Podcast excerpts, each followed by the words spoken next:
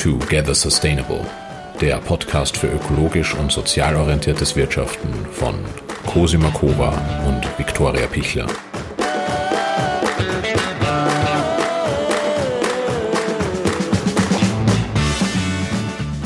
Herzlich willkommen zur sechsten Folge Together Sustainable, der Podcast für ökologisch und sozial orientiertes Wirtschaften.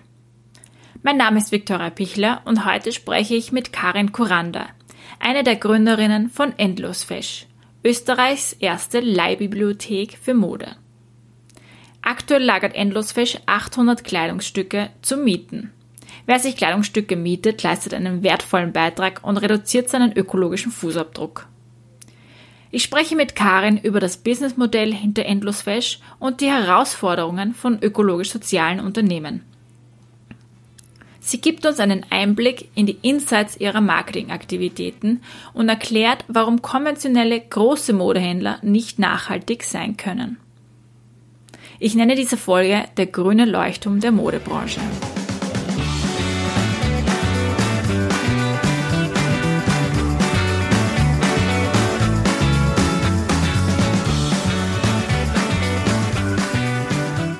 Hi Karin. Hallo. ähm, wie lautet dein Lebensmotto? Ja, mein Lebensmotto ähm, habe ich erst vor kurzem gefunden und zwar durch äh, einen YouTube-Talk von Brené Brown. Äh, bei ihr geht es um Vulnerability, also um Verletzlichkeit und um die zu zeigen, geht es bei ihr. Und das Motto ist, if you aren't in the arena, also getting your ass kicked, I'm not interested in your feedback. Am Anfang habe ich das nicht so richtig verstanden. Aber es geht einfach darum, dass man sich traut, was zu tun, was andere nicht tun und die Kritik von anderen nicht anzunehmen, die sich nicht auch trauen und quasi ins Rampenlicht stellen. Und das ist für mich so eine Geschichte, die wahrscheinlich jeder Entrepreneur und jeder, der ein Geschäft eröffnet, verstehen kann, ähm, dass man viel Kritik bekommt und viel gute Tipps von anderen, die aber nicht in der gleichen Situation sind. Mhm. Spannend. Erzähl doch kurz, wie du zu Endlosfesch gekommen bist und was Endlosfesch ist. Wir haben Endlosfesch 2017 gegründet und darauf hinaus, weil wir uns mit dem Thema Kleidungsmüll auseinandergesetzt haben. Ähm, wir haben damals entdeckt, dass es 115.000 Tonnen Kleidungsmüll pro Jahr in Österreich gibt. Das heißt, das sind umgerechnet 14 Kilo, die jeder Österreicher und jede Österreicherin wegwirft pro Jahr. Das waren sehr schockierende Zahlen und daraufhin ähm, haben wir uns überlegt, was sollen wir denn eigentlich äh, dagegen tun? Wir haben dann angefangen, Kleidertauschpartys zu organisieren. Bei den Kleidertauschpartys ist uns trotzdem ähm, sehr viel Kleidung übergeblieben. Bei 18 äh, Damen, die getauscht haben, sind am Ende 18 volle Kleidersäcke übrig geblieben. Und wir haben trotzdem nicht ähm, den Kleidermüll reduziert. Mhm. Und dann haben wir uns eben überlegt, ähm, ja, was kann man machen, um wirklich den Kleidungsmüll zu reduzieren und um die Nachhaltigkeit in die Mode zu bringen. Mhm. Und haben dann ähm, das Konzept einer Kleiderbibliothek der Fashion Library aus Skandinavien entdeckt. Mhm. Ja, erzähl einfach gleich mal, wie, wie funktioniert das und was habt ihr euch da abgeschaut und wie habt ihr das bei euch übernommen? Also die Fashion Library funktioniert so wie eine Bibliothek. Das heißt, ich kann mir Kleidung, äh, die hochwertig ist, ausleihen für einen Monat, die behalten, tragen, Freude damit haben und dann gebe ich es wieder zurück. Und das ist eben die sogenannte Fashion Library. Mhm. Unser Konzept ähm, ist so, dass es ähm, auf dem aufgebaut ist, aber uns interessieren auch noch die die Unterstützung der lokalen Designer, mhm. die lokal und fair in Österreich und in der Umgebung produzieren. Die brauchen sehr viel Werbung und Unterstützung, weil mhm. die es am Markt überhaupt nicht leicht haben. Mhm. Und das sind aber die Designerinnen, die wir gerne unterstützen wollen, weil die mhm. machen wirklich die Mode, die fair und sozial ist. Wir wissen, wer das produziert hat, wer es designt hat, mhm. aus welcher Schneiderei das kommt und das äh, liegt uns sehr am Herzen. Und wie habt ihr den Kontakt aufgebaut? Also wie habt ihr, wie kommt ihr zu den, zu den Produzenten oder zu den Designern? Und ja, gibt es irgendwie, was sind eure Herausforderungen dabei? Mhm. Also wir kontaktieren gerne die Designerinnen, die uns gefallen, mhm. die quasi coole Designs haben, aber auch ähm, hochwertige Qualität, die unsere Kundinnen gerne ausleihen.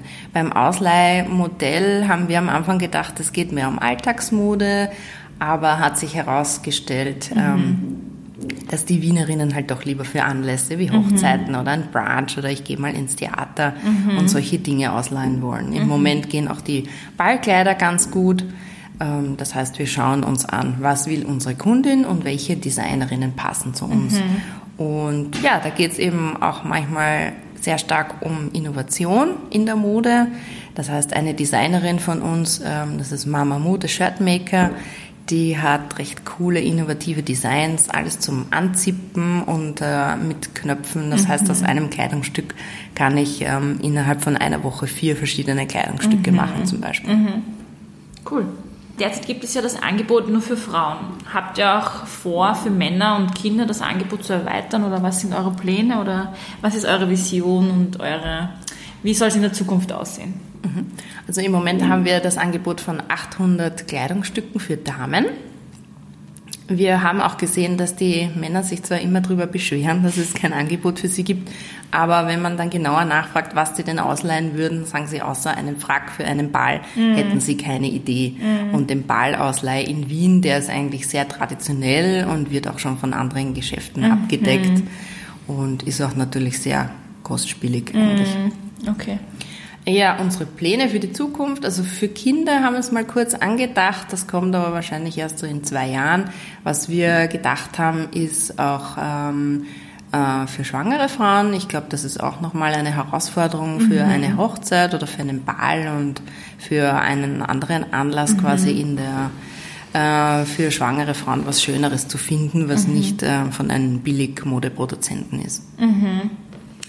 Ähm, Nachhaltigkeit spielt hier eine große Rolle. Ähm, so versucht ihr Kleider von lokalen und oder eben ökologischen Designern im Sortiment anzubieten. Allerdings sind ja auch Kleider dabei, die nicht gerade von ökologischen Labels äh, bezogen werden. Also wie kommt ihr dazu? Sind die irgendwie äh, gesammelt von, ja, erzähl mal.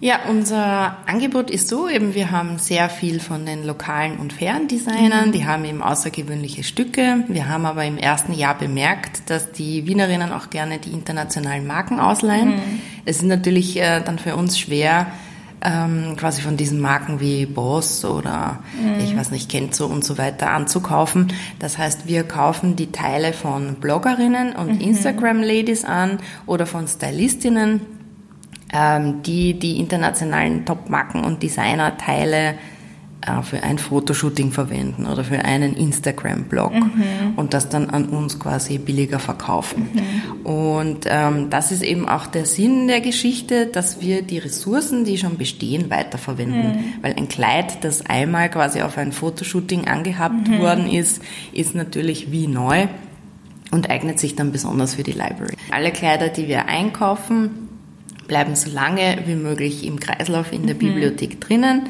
Wenn es kleine Fehler hat oder Löcher hat, ähm, dann wird das äh, zum Schneider in die Schneiderei gegeben. Mhm. Der verbessert das wieder und dann kommt es wieder zurück in die Library. Mhm. Und dadurch bleiben die gleichen Ressourcen drinnen. Unser Businessmodell ist eben auf die Sharing Economy aufgebaut. Das heißt, dass wir 800 Teile haben, die wir gerne mit unseren Kundinnen teilen. Mhm. Das heißt, ähm, auf eine Hochzeit in einem Jahr zieht zum Beispiel eine Kundin ein dunkelblaues Spitzenkleid an äh, und dafür ähm, eben zum, weiß ich nicht, zur nächsten Hochzeit kann sie dann ein rosa Kleid anziehen. Mhm. Das heißt, es ist die Abwechslung da und es wird auch mit anderen geteilt. Mhm. Und jedes Kleid bei uns wird im Durchschnitt im Jahr nur zwei bis dreimal ausgeliehen, also sehr wenig. Mhm. Und dadurch bleibt es auch weiterhin bestehen mhm. und das Businessmodell der Kreislaufwirtschaft bleibt aufrecht. Denkst du, würden große Textil- und Modeunternehmen ihre Ökobilanz wirklich verbessern, wenn sie auf ein Leihmodell umsteigen würden? Glaube ich eigentlich nicht und das ist das Spannende dabei. Also wenn die Billig-Modeproduzenten dann sagen, sie steigen auf Verleih um, glaube ich, ist das im Moment nur Greenwashing. Mhm. Eine Strategie, um zu sagen, äh, wir werden nachhaltiger, kommst doch zu uns, kauft mehr Sachen bei uns ein. Mhm. Warum glaube ich daran nicht, dass die nachhaltiger werden? Weil sie weiterhin quasi schlecht produzieren, mhm. unter schlechten Voraussetzungen, mit Chemikalien, die äh, Gewässer verunreinigen, ähm, dann unter schwierigen Arbeitsbedingungen mhm. äh, ihre Arbeiterinnen die Produkte nähen lassen müssen. Das heißt, die Produktions- und Arbeitsbedingungen werden gleich bleiben. Die äh, Billiglohnländer werden ausgebeutet in diesem Bereich. Und ich glaube, das kann zur Nachhaltigkeit nichts dazu führen. Weil was wir sehen im Verleihmodell, dass es wichtig ist, dass es gute Qualität ist mit klassischen Schnitten, die man immer wieder reparieren kann und zum Beispiel auch neu umschneidern kann. Mhm. Also ein Ballkleid zum Beispiel aus den 80er Jahren mit sehr guter Qualität mhm. kann ich jetzt zu einem coolen Cocktailkleid umschneidern. Mhm. Und wenn das äh, aber schon äh, billig äh, aus einem billigen Stoff produziert wird, dann kann ich das eigentlich nach zwei Jahren nicht mehr verwenden. Es verliert die Farbe der Stoff oder mhm. es zieht die Nähte raus oder solche Geschichten. Das glaube ich nicht, dass das dass das Sinn macht, diese billigen, billig produzierte Kleidung auch noch zu verleihen. Mm, okay. Was, was müssten Sie tun, um mhm. eben wirklich Ihre Ökobilanz zu verbessern? Oder was, wo siehst du äh, die Chancen? Also was könnten Sie machen, mhm. die Opportunities? Also um die Ökobilanz äh, zu verbessern, müssten Sie eigentlich Ihr ganzes Modell umdrehen und mhm. sagen, ähm, das Modell von den Billigmodeketten ist ja, dass, es, ähm, dass die Kleidung so billig, so schnell äh, wie möglich produziert wird. Und immer im neuesten Trend. Immer im neuesten Trend, genau. Es gibt die sogenannten 52 Kollektionen im Jahr.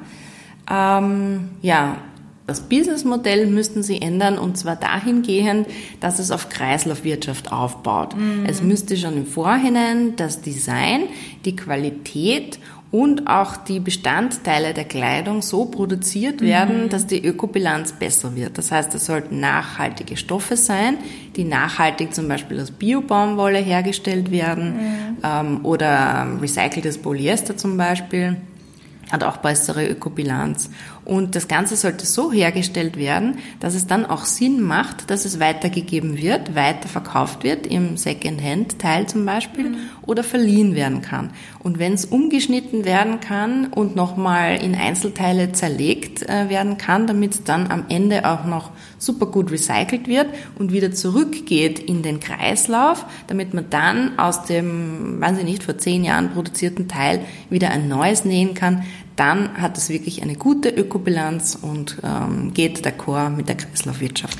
Also ich habe jetzt zum Beispiel, gehör, äh, zum Beispiel gehört, dass man die Kleidung oft nicht recyceln kann, weil sie oft aus unterschiedlichen Stoffen besteht, also nicht, ja. äh, Materialien besteht. So, so zum Beispiel ein Anteil an Baumwolle, ein Anteil an Nylon, ein Anteil an Polyamid.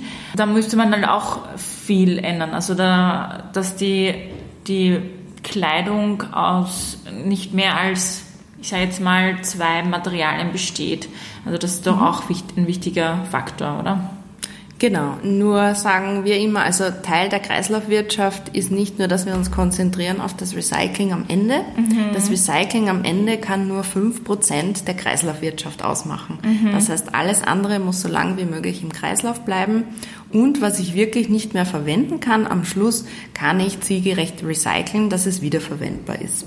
Okay, genau das meine ich ja, dass du statt ein Recyceln auch Upcycling machen kannst. Also das heißt, genau. die, die, das Design von, von, dem, von dem Kleid oder von der Hose mhm. muss so sein, dass du es im Nachhinein zu einem anderen Teil umnähen könntest. Genau, und das muss aber schon im Design von, von dem Stoff mitgedacht werden. Mitgedacht werden, genau. Aber auch im Design vom Kleidungsstück. Also mhm. ich muss genau wissen, welche, welche Knöpfe oder welche Zipverschlüsse, Reißverschlüsse darf ich einbauen, die nachher wieder gut verwertet werden können. Mhm. Okay.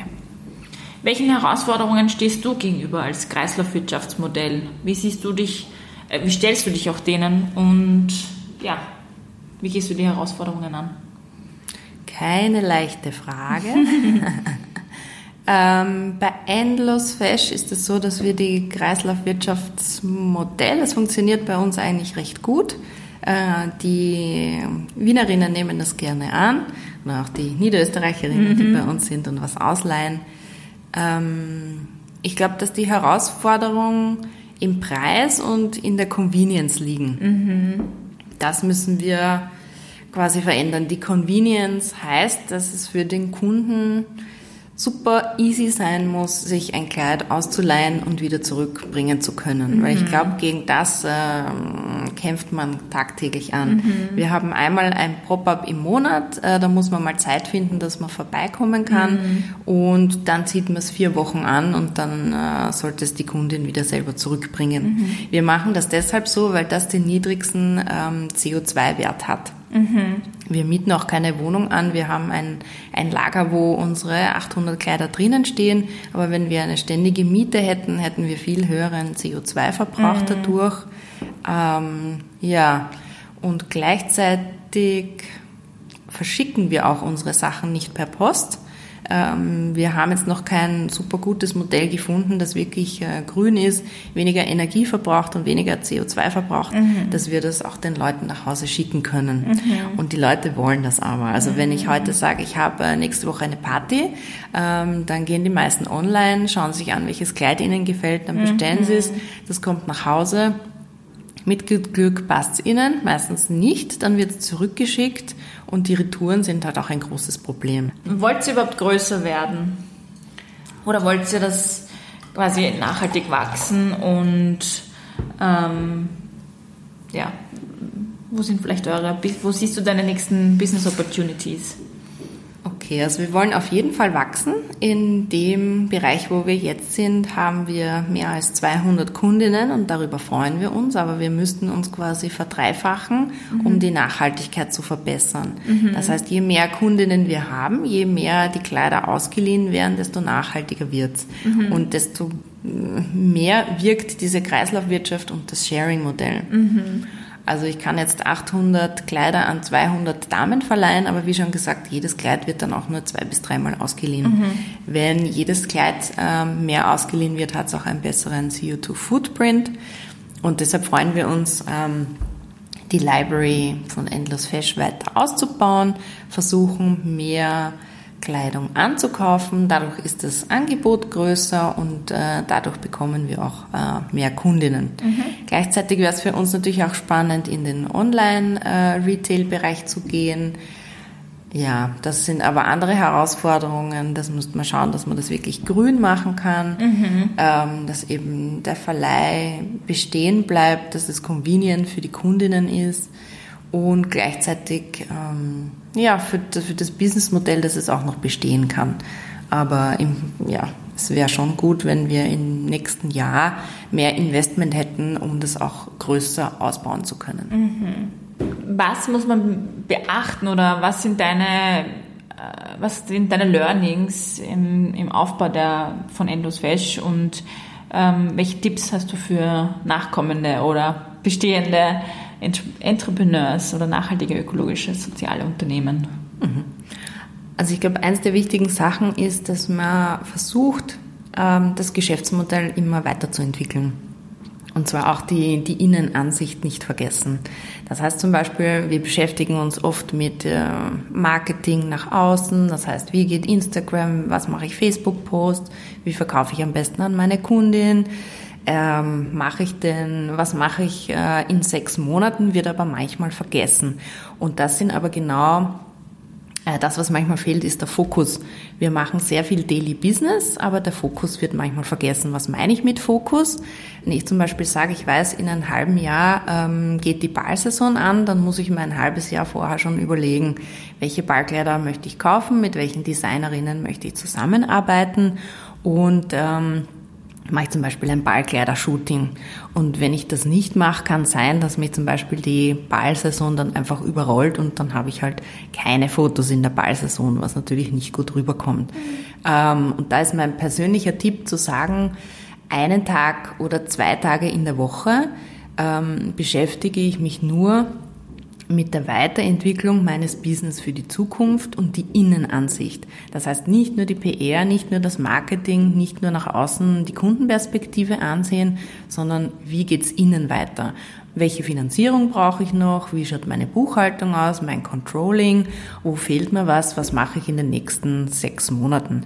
Und ich glaube, dadurch kann ich dann auch das Businessmodell immer weiterentwickeln. In eurem Marketing, wie weit geht Ihnen das auf das Thema Nachhaltigkeit beziehungsweise in eurem Fall Kreislaufwirtschaft ein?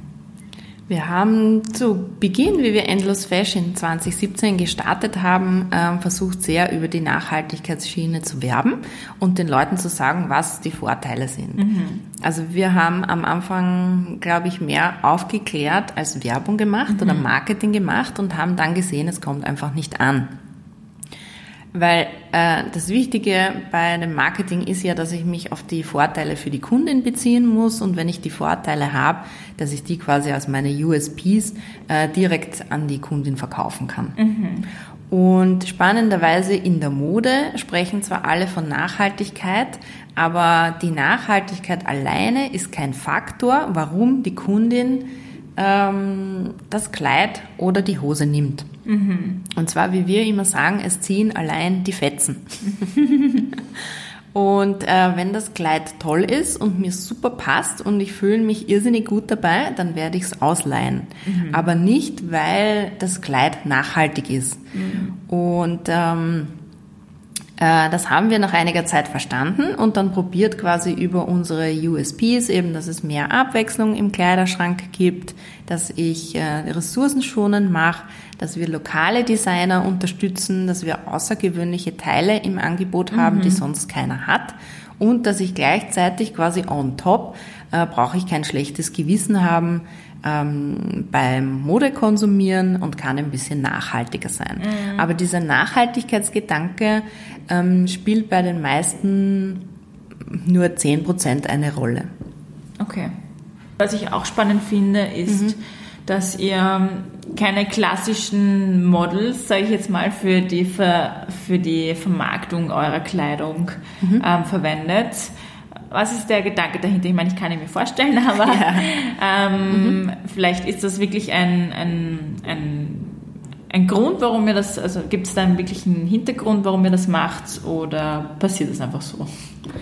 Ja, ich denke mal, wir haben ähm, die Fashion Library für uns selber und unsere Freundinnen und unsere Bekannten quasi gegründet. Mhm. Und diese ähm, überstilisierten, dünnen Models, die sprechen mich einfach überhaupt nicht an. Mhm. Und ich wollte halt mit äh, unserer Werbung, egal jetzt auf Fotos auf Instagram oder auf Facebook, mhm. äh, sicher gehen, dass sich meine Kundinnen wohlfühlen und angesprochen fühlen. Mhm. Das heißt, bei uns kommt es positiv rüber, ein gutes Lebensgefühl. Ähm, es geht nicht darum, wie dünn ich bin und wie ich ausschaue. Ich kann auch mit Größe 46 super ausschauen und ich kann auch mit Größe 52 und 56 in ein super Kleid passen und damit mich super wohlfühlen. Mhm. Und das ist uns besonders wichtig. Deswegen mhm. gehen wir auch nicht mit, äh, mit dünnen Models und überstilisierten Geschichten rein. Mhm. Okay. Kommen wir einfach zur letzten Frage. Die stellen wir allen unseren Interviewpartnern. Ja. Ähm, welche drei Eigenschaften braucht man, beziehungsweise eine Frau, äh, um einen zukunftsfähigen Wandel zu schaffen? Das ist schwierig. Schwierige Frage, aber eigentlich ja. Drei eigentlich Eigenschaften. Ist sie einfach. Eigentlich ist es einfach. Hm. Um zukünftigen Wandel. Also ich glaube, ähm, das sind Persönlichkeitseigenschaften, finde ich. Genau. Also so wie ich vorher schon vielleicht äh, aufgrund des Lebensmotto gesagt habe, man darf sich vor nichts fürchten, vor niemanden fürchten und einfach ins Tun kommen. Ähm, und dieser Slogan Just Do It ist zwar einer von den großen Werbeslogan, aber an das glaube ich total. Wir haben das ähm, in unseren ersten drei, vier Monaten gemerkt, dass sich die meisten Leute davor fürchten, was Neues zu starten. Man weiß nie, wie das ankommt, was sagt meine Familie, was sagen meine Freunde, wie ist das Feedback. Und ja, am Anfang wird das Feedback äh, vielleicht nicht positiv sein, aber das verändert sich mit der Zeit. Und ähm, das heißt, die zweite Eigenschaft äh, nach dem nicht fürchten, ist einfach ins Tun kommen und seine und an sich selber glauben, an die Innovation glauben. Wenn ich jetzt ähm, mir vor drei Jahren gedacht hätte, oh Gott, diese Fashion Library, das werde ich nie schaffen, dann würde es die Fashion Library nicht geben. Aber unsere Kundinnen zeigen uns, dass es äh, ein gutes Konzept ist und dass es gerne angenommen wird. Die dritte Eigenschaft ist, man muss den Kundinnen zuhören können. Wenn ich weiß, was die Kundin will, dann kann ich das auch ins Angebot annehmen. Das heißt, zuhören ist ganz wichtig. Also eigentlich flexibel sein, oder? Ja, genau, flexibel sein. Ähm, zuhören, flexibel sein. Was ist es denn? Ähm, nicht unbedingt, was will der Markt, aber welches Feedback geben mir die Leute? und auf das halt flexibel einstellen. Wir haben das auch gemerkt, im ersten Jahr wollten wir halt ziemlich viel über Alltagskleidung, ähm, also wollten wir ziemlich viel Alltagskleidung verleihen und haben bemerkt, das ist nicht angekommen. Das hat uns äh, eigentlich geärgert am Anfang, dass das nicht funktioniert hat. Wir haben das aber dann eingesehen, dass das eben nicht die Nachfrage ist. Und jetzt, wo wir unser Konzept etwas verändert haben und auf Anlassmode umgestellt äh, haben, sehen wir, dass es auch wirklich gut funktioniert. Mhm. Also zusammenfassend kann ich jetzt diese drei Eigenschaften nennen. Ja. Man muss flexibel sein, man ja. muss mutig sein. Ja. Und man muss an sich selbst glauben und an seine Idee glauben und einfach genau. tun. Ja, das einfach tun, ich glaube, das ist das Wichtigste. Sehr schön. Passt. danke, Karin. Ja, danke für das sehr nette für die Interview. Vielen Dank, Karin, dass du dir für dieses Interview Zeit genommen hast für deine Offenheit und dein Know-how. Endlosfähig ist ein Gamechanger. Wir brauchen viele von der Art Unternehmen, um einen zukunftsfähigen Wandel zu schaffen. Unternehmen müssen von innen heraus das Thema Nachhaltigkeit definieren, um dann auch das Vertrauen der Konsumenten zu stärken. Danke, dass Sie heute wieder zugehört haben. In zwei Wochen spricht Cosima Kova mit Frau Alexandra Adler über die 17 Sustainable Development Goals, kurz auch SDGs, ähm, aber auch Corporate Social Responsibility und Gleichberechtigung sind das Thema. Wir freuen uns, wenn Sie wieder dabei sind.